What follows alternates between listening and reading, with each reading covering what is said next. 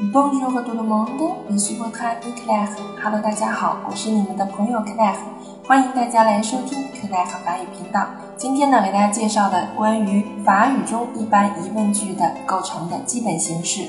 还记得我们曾经讲过法语中特殊疑问句的构成形式吗？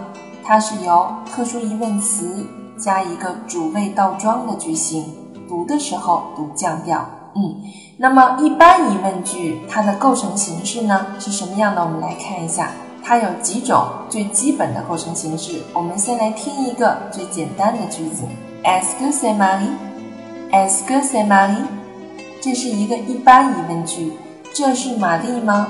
你会发现，首先在朗读的时候我们要读声调，一般疑问句我们要读声调。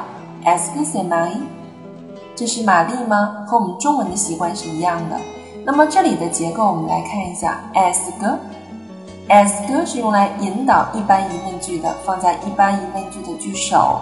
接下来我们加一个陈述句，很简单，est-ce que 加陈述句构成一般疑问句。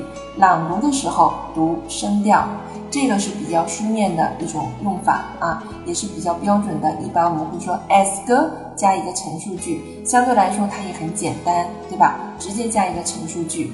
第二种方式呢，是把 s 个去掉，我们直接做主谓倒装。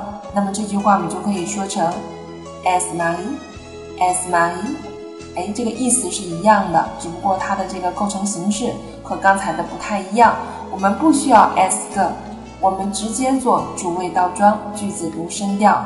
这个也是我们常说的啊，也是我们常说的 as Mary 也是可以的。